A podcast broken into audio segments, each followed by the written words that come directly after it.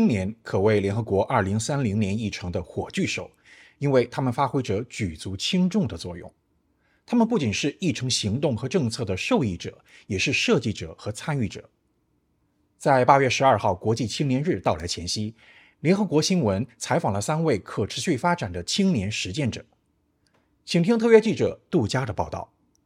目前，全世界共有十二亿十五到二十四岁的青年，占全球人口的百分之十六。到二零三零年，青年人数预计将增长百分之七，达到近十三亿。青年日益要求在社会中得到更公正、更公平和更多的机会，解决青年面临的多方面挑战。为了纪念今年的国际青年日。秘书长青年问题特使办公室将庆祝活动的重点定为展示年轻人在为所有人创造一个美好世界时所展现的韧性、足智多谋和领导力。我叫童静怡，你也可以叫我朱莉亚。我现在呢，其实在做两份工作，本职工作呢是在普华永道做管理咨询，那么我的兼职工作。也是志愿者工作，是在联合国可持续发展解决方案网络青年这样的国际组织里面担任全球战略与运营部门的负责人。然后现在是二十六岁。大家好，我叫张艺文，然后我目前是一位在北大在读的学生，现在在读研究生。然后我的专业是比较政治学。从我大二开始，我就非常关注这种可持续发展的行动。我现在主要在做的事情有两个，一个是呃教育平等相关，另外一个是女性的权益相关。今年二十三。大家好，我是张子欣，今年二十二岁，刚刚本科毕业。嗯，我参加过的项目是在本科期间做的可持续学生组织，我们叫 Sustainable Future Talent，可持续未来人才。童静怡、张艺文、张子欣三位年轻人首先与联合国新闻分享了他们对可持续发展的理解，以及各自所采取的具体行动。其实我从小是在呃在曾经的国家贫困县长大，当然现在我们已经脱贫了。但是我所在的高中是一个县中，然后很多的学生他们其实很难接触到这些东西。到目前为止，从我考上北大之后，呃，还没有其他任何一个同学在考上北京大学或者清华大学，呃，所以这个事情，嗯，就一直就萦绕在我的心头。我一直很想想知道，呃，为什么？就是大家接触的教育资源这么不同，然后但是这个问题却其实没有得到很大的重视。呃，我作为一个嗯打引号的小镇做题家，因为我更想把自己称为小镇梦想家吧。我觉得对于我而言，可持续发展就是要让更多的青年，让他们有机会去思考这个世界应该如何去发展，然后并把这个对。世界的思考跟自己个人的成长发展结合起来，然后所以这也是为什么我，呃，发起了后浪计划这个项目，因为我跟另外一位发起人，我们都是，呃，从四川的贫困地区，然后再考入大学的，所以我们对这个问题非常关注。然后我们这个项目具体而言也是招募。导师作为志愿者，然后这些导师志愿者当中，也有许多他们本职工作可能是各行各业，但是其中有很大部分，他们也是从呃小县城、小镇，然后再一步步奋斗到现在的。所以我觉得，这就是一种青年力量的可持续发展。然后，所以我也一直愿意去。做这样的事情，并且我认为我们的项目它是可以良性循环的。这个其实就是人与人之间的连接，然后能够帮助我们在青年行动这个领域去让它能够有更好的发展。我们都是从高中参加茉莉联合国的组织和活动，这样由此打开了从嗯小镇或者是说从地级县市。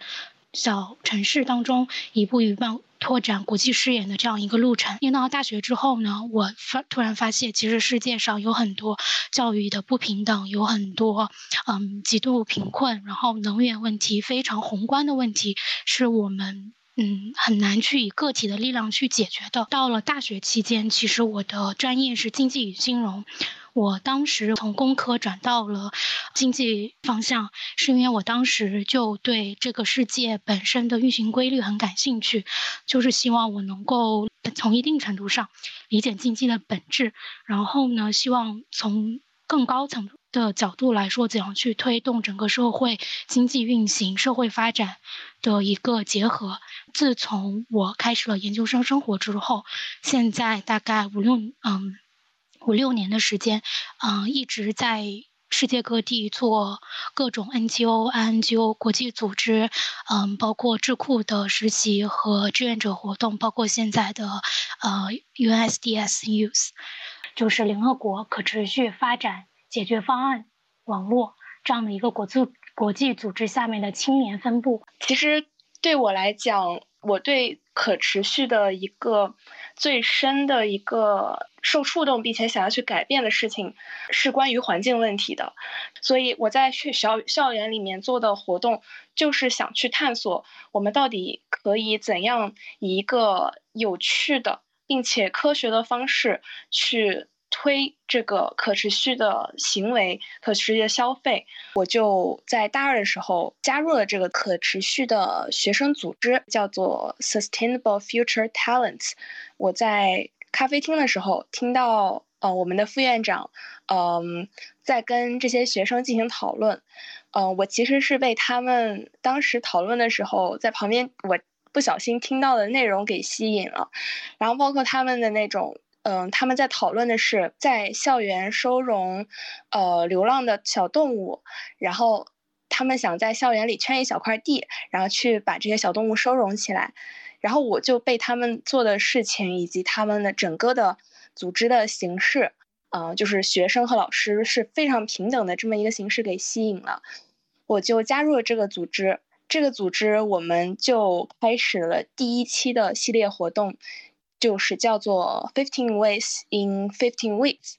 嗯，我们在一个学期内的十五个周的时间，就是每一个周去发布一个，就是由学生策划主导和实施的一个可持续的活动。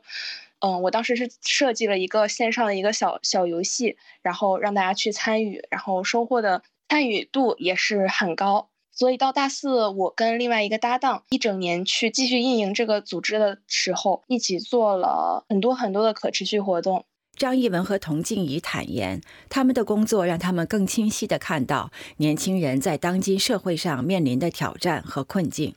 不管是我在我本专业的学术活动，还是在我做公益项目期间，最大的一个挑战都是。呃，人与人之间的沟通问题，就是因为我们大家都有不同的背景，然后都有不同的就是成长轨迹，呃，所以就在有有些问题上会有一些误解。在做公益项目的时候，我会遇到有一些同学，他们可能从小就是。本身成长非常缺少这种嗯鼓励和支持，就会导致他们非常非常的自卑，然后就不敢去跟外界进行交流。也有一些。嗯，比如说外界不了解我们的公益项目的人，他们会，呃，就是说你做这个公益有什么用，或者是，嗯，就说你这个肯定是为了赚钱还是什么？所以我觉得人与人之间的误解是一个很大的问题。作为青年人，我觉得一个挑战，呃，可能这个挑战对于我个人而言是，嗯，比较，嗯，个人化，但是我觉得我的处境可能也是我们这一个群体。的学生的一个缩影，就比如说，嗯，我从在在我上大一之前，我是对整个大学的生涯规划，然后以及之后的职业发展路径是没有什么概念的，因为像我们就并非来自大城市或者超级中学的学生，我们在高中期间就是一一直接受的都是你。只要能考到更高的分数，你就能改变你的命运。但是实际上并不是这样的，所以我觉得，我觉得我们面临的最大的挑战就是没有在更早的时期去开始思考自己认识的世界，以及自己想要对这个世界做出什么样的改变，然后。所以，我希望能够现在的一些可持续发展行动，或者是一些教育公益项目，能够让更多的初中生、高中生，他们在更早的时期就开始去思考自己的真正热爱的事情，自己擅长什么。现在青年发展的一个，呃，困境，就是很多人他们在上了大学之后，也不一定能够找到让他在物质和精神上同时满足的工作。很多同学他们可能在。做的工作是为了养活自己，然后但是他们其实内心是有更多的精神追求，也想去改变这个世界。真正受这个问题困扰的这些发展中国家的青年，就很难去表达自己的声音。呃，有一个数据是这样，大概现在从呃十岁到二十三、二十四岁的青年当中，有百分之九十都是来自发展中国家。但是他们的声音却是很渺小的，呃，所以我觉得现在的青年他们面临的这个困境，就是，嗯，他们的问问题是真实的，但是他们的声音没有被足够的认识到，或者他们没有被足够的理解。在青年这个阶段，其实是所有你人生当中所有。重要的人生阶段，重要的决定都在这个阶段发生的。你的学业、你的事业、你未来的奋斗方向，还有说你可能自我实现的需要，全部集中在这个阶段发生。所以年轻人会迷，嗯，遇到更多的迷茫，会非常容易动摇，或者是受更多因素影影响。实际上，作为社会的一个。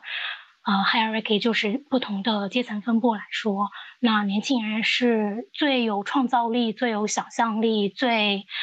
有生产力的一个群体，但是却拥有最少的资源，对吧？所以这是一个极度的不匹配的一个情况，使得年轻人想要嗯为世界做出贡献，成为一件很难的事情。嗯，可能是因为我工作的原因，所以。嗯，从我的角度来说，我能看到更宏观一点，在这个世界上真实发生的在青年人中间的困境。对于全世界其他国家，比如说，嗯，发展中国家和最不发达国家，你能更真实的感觉到，嗯，感受到他们的困境。这个就不仅仅是在像一文提到的不平等的教育了，嗯，这还涉及到更多，比如说基础设施，嗯。非常落后，对吧？甚至都没有网。然后在一些发达国家和最不发展中国家，这些青年们为了要去在自己的社区当中去推动这个可持续发展目标，他们是需要去做两份甚至是三份全职工作，然后同时在做志愿者或者是其他类型的公益活动，来去推这些目标的。嗯，所以他们面临的生存压力、竞争压力和嗯不断向上的。职业发展的压力都是非常大的，那么这些问题都是现在整个世界上不同国家的青年群体正在面临的，甚至有一些是非常严重。谈到年轻人与上一代人的差异时，张子欣和张艺文的体会是：父母在生活中更关心的是工作和家庭事务，更务实；而年轻一代接受了更多教育，有更多的机会，能看到更大的世界。也因此产生出对整个世界、对生态环境的一些思考，与父母在观念上会产生一些碰撞。童静怡认为，应该将代际差异与社会发展和世界的变化联系在一起看。相比较上一代人，我们这一代人才是真正的全球化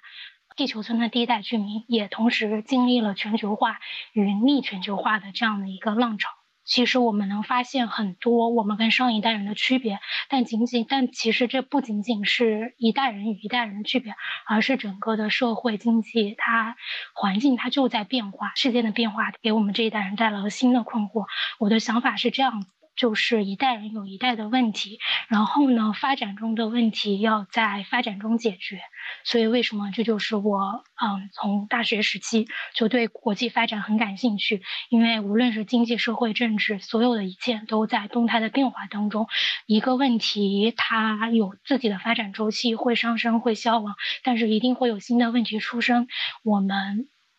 新的每一代人都有自己所要面临的问题，然后呢，所有的问题都应该在在动态发展中解决。这可能是我的思考的方式与模式。童静怡、张艺文、张子欣一致认为，青年群体是决定未来的世界发展方向的一个群体。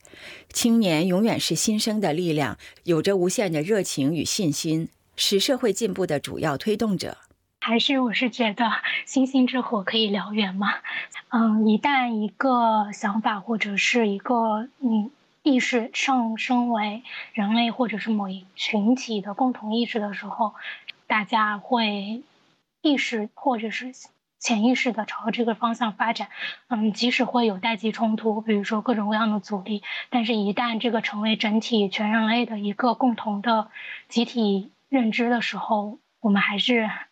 前前后后、波波折折的趋近前进。我觉得十年之后，我自己在。十年以后的我做的事情和我现在做的事情，以及七八年前我